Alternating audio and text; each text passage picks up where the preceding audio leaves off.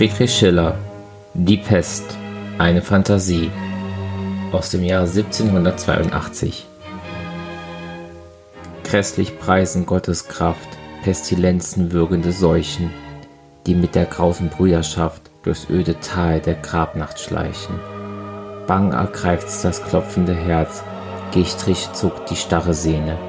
Grässlich lacht der Wahnsinn in das Angstgestöhne, in heulende Trille ergäust sich der Schmerz.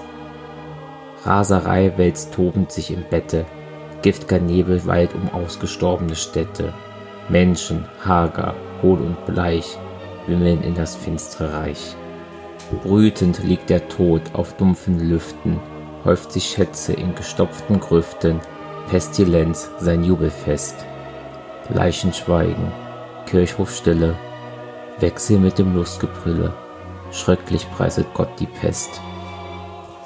Im Hintergrund erklang Mozarts große Messe in C-Moll, KV 427 aus dem gleichen Jahr.